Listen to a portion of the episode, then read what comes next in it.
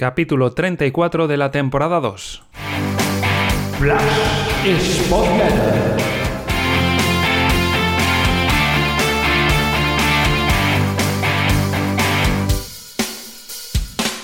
Nueva derrota del Sporting ya no es sorprendente y más si sucede en un campo maldito para el equipo gijonés, el insular de Las Palmas, sin Villalba, con un rival que venía de tres derrotas y siempre el Sporting con los demás hace que eso se acabe. Para el Sporting en positivo nunca se cortan las dinámicas de esa manera, pero siempre es la mejor aspirina de cara a esas malas rachas de los demás. Y con una dinámica reciente del Sporting, o bueno, ya casi lo de reciente se empieza a alargar demasiado, pues que hacía presagiar que lo del resultado en contra era algo que iba a caer. Solo faltaba adivinar cuándo y cómo. Fue un espejismo el disparo de Gaspar en el minuto 3, tras un buen desplazamiento largo de Pedro Alpuma, una jugada yéndose hacia adentro del panameño y asistencia a la frontal del área para acabar con ese disparo, como digo, de Gaspar.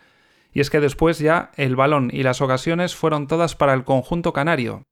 El Sporting ya no tuvo ninguna más eh, clara en el primer tiempo, le costó muchísimo llegar a posiciones de campo rival, las Palmas le presionaba en bloque alto y tuvo bastantes ocasiones antes del descanso, aunque tampoco demasiado claras en el primer tiempo. Curiosamente, las tres primeras llegaron en los minutos 19, 29 y 39. Primero Gese, que tras controlar bien se queda algo forzado y no puede superar por alto a Mariño. Después el mismo jugador dispara alto sin ángulo desde una, un lateral del área casi pequeña. Y en tercer lugar, ya el gol que se comió Mariño y que fue sorprendentemente anulado tras ser incluso revisado. Y antes del descanso todavía hubo otra cuarta ocasión local, una falta de Viera salvado por Mariño en el minuto 44. Como decía antes, Las Palmas le presionaba el Sporting en bloque alto, sabedor de que además sin Villalba le iba a costar mucho ser fluido en la circulación de balón y que iba a ponerse nervioso con el paso de los minutos. El Sporting, en cambio, cuando no tenía el esférico, que era casi siempre, esperaba más bien en su campo, se le hacía por tanto luego muy largo el terreno de juego para salir con balón, estuvo muy impreciso, eh, mirando las estadísticas de porcentaje de pases con éxito en el primer tiempo, posiblemente sea el, porcentaje más bajo de la temporada, no se acercaba casi ni, al 70% de, pases acertados, y es que eh, se veía venir el problema viendo la alineación titular. Berto y Gaspar arriba te pueden ofrecer asociación, pero para ello tienes que llegar combinando el balón hasta arriba y sin Villalba eso al Sporting se le hizo imposible. Eh, para eso necesitas alguien arriba que o bien te ofrezca fortaleza física para poder descargar el juego con un desplazamiento largo y que te lo aguante y que luego acompañe el resto del equipo, lo que hace Yuka normalmente, pero no hay nadie de ese perfil ahora mismo en, el, en la plantilla disponible, o si no, velocidad para poder buscar eh, desmarques de ruptura, que eso también te lo ofrece eh, en cierta manera Yuka y se vio en una ocasión de la segunda parte y te lo pueden ofrecer en la plantilla jugadores como el Puma o como Aitor, pero eh, Gallego optó mm, en un principio por Berto y Gaspar, quizás buscaba que el equipo se asociara y tuviese, digamos, más futbolistas de ese perfil para compensar la ausencia de Villalba, pero en el momento en que eso no te está funcionando, se requiere un volantazo en algún momento y, el partido se iba cada vez más decantando hacia las palmas y ni volantazo, ni cambios, ni nada se hicieron por parte del Sporting. Desde mediada la primera mitad yo creo que ya el, el partido pedía gritos ese reajuste, pero en el banquillo del Sporting hay un entrenador que aunque ejecuta buenos planes de inicio y tiene su coherencia todo lo que hace, después es muy inmovilista durante los partidos le cuesta mucho hacer cualquier retoque y si lo hace es ligero y suele llegar bastante tarde. Si Yuka no estaba, como así se vio, para jugar desde el minuto 46, pues había otras opciones y era, como decía antes, por ejemplo, pasas a Gaspar a un extremo y subes arriba junto a Berto a Aitor o al Puma, a cualquiera de los dos, que por lo menos te dan esa velocidad que te puede dar esa opción de buscarles en desmarque de, ruptura con desplazamientos en largo cuando ves que te está costando sacar el balón jugado desde atrás. Y es que los cambios llegaron en el previsible minuto 60, en este mm, caso en el minuto 62 para ser concretos. Eh, doble cambio, Yuka y Nacho por Berto y Gaspar, y uno ya se iba preguntando durante el paso de los minutos en el segundo tiempo si el cambio llegaría con 0 a 0 aún en el marcador, y a punto estuvo de no ser así porque hasta que llegó el cambio de gallego hubo ocasiones por parte de Las Palmas y después de ese doble cambio ninguno más. Y es que, claro, si el equipo habitual, si los titulares o los jugadores que están actuando llevasen nueve victorias consecutivas o estuviesen físicamente como toros, pues entendería que no quieras cambiar porque se iba a resentir el equipo. Pero es que viendo que con los de siempre las cosas no salen, yo no te digo que los que están esperando oportunidad vayan a cambiar para bien el equipo, pero es que ir a peor eh, se antoja difícil y al menos puedes dar descanso de minutos a algunos jugadores, mm, vas rotando, vas dándole minutos a otros para que poco a poco vayan entrando y por lo menos le das un tono físico global al equipo un poco mayor. Y como en el primer tiempo, el segundo empezó con un espejismo que fue que la primera llegada eh, fue a cargo del Sporting. El Puma no pudo rematar un centro de Guille prácticamente en el primer minuto de la segunda mitad y luego ya dominio cada vez más notorio de Las Palmas. Viera y Moleiro no encontraron puerta antes de que Mariño en una tercera ocasión local hiciese una buena primera parada. Después otro espejismo ahí en medio, Berto tiró fuera un disparo y entonces Grajera tuvo que ver la tarjeta amarilla para frenar a un Viera que incomprensiblemente había recibido solo en zona de enganche. La falta, creo que fue eh, en esa, la lanzó fuera el propio Viera. Después hubo el tiro al palo cruzado de Las Palmas, un corte providencial de Borja, que tuvo fe para frenar ese avance, aunque la jugada fue anulada por fuera de juego. Moleiro, que chutó alto un disparo. Vamos, que se estaba ya mascando y atisbando el gol local que finalmente llegó en el minuto 71. Y es que Guille, que había sido un jugador que, había demostrado muchísimas ganas, muchísima intensidad defensiva, perdió una entrega de balón intentando conectar con Grajera. Viera, eh, pues eh, conduciendo, pues marcó diferencias porque vio solo la llegada por la derecha de Benito Ramírez.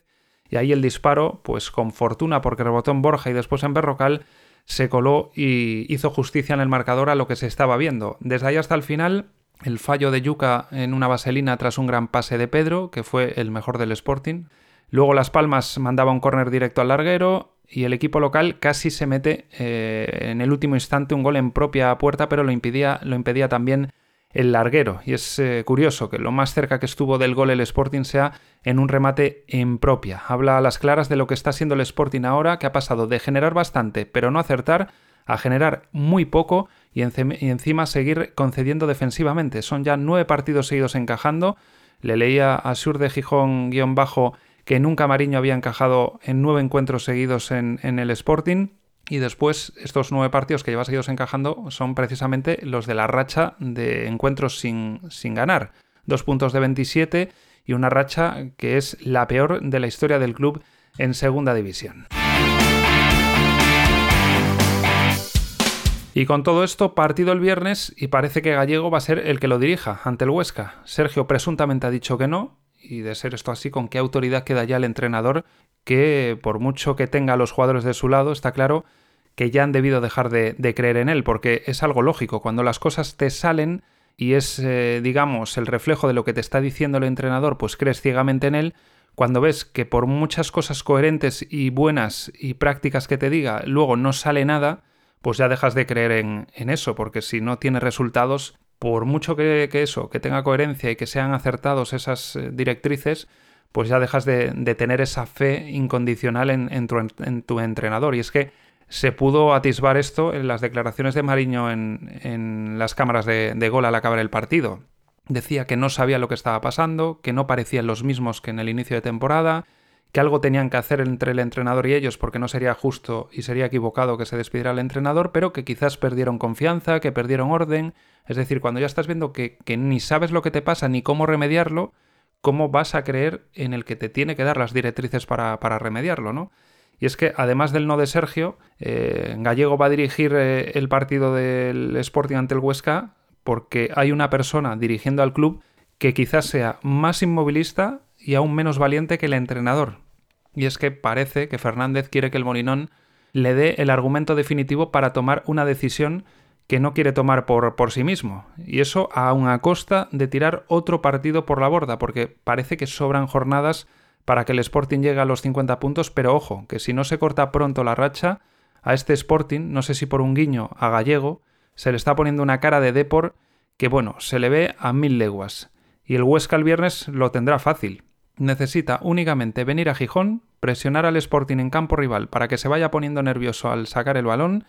acumular varias llegadas, varios centros laterales que genere dudas en la defensa local y esperar a que una concesión del Sporting o un acierto suyo le ponga en ventaja en el marcador y aparezcan ya nervios en el césped, bloqueo mental absoluto de los jugadores sportinguistas y que el ambiente tenso de las gradas con el paso de los minutos vaya haciendo el resto. Lo poco positivo de este Sporting, pues que aun haciendo lo que hizo en Las Palmas, solo perdió 1-0. Y que para este partido vuelve Villalba y estará Yuca, aunque viendo lo que se vio de Yuca en Las Palmas, no soy muy optimista porque yo creo que no se le vio esos ojos inyectados en sangre. No se le vio ni su mejor versión futbolística ni sobre todo física. Yo creo que no peleó eh, como suele hacer él en cada centímetro, en cada segundo del partido, ni tuvo esa sensación que se tiene de ser mosca cojonera, de ser un incordio constante en los defensas rivales, porque no se debe sentir físicamente y por tanto anímicamente en condiciones todavía para aguantar. Y yo creo que se estaba como midiendo, como controlando cada esfuerzo porque veía que igual 30 minutos se le hacían largos. Así que mm, vamos a ver qué pasa en estos cinco días, si va a dar como para que salga de inicio pero no soy yo muy optimista con que se vea la mejor versión de Yuka ya el viernes ante el Huesca, juegue o no de inicio con el Sporting.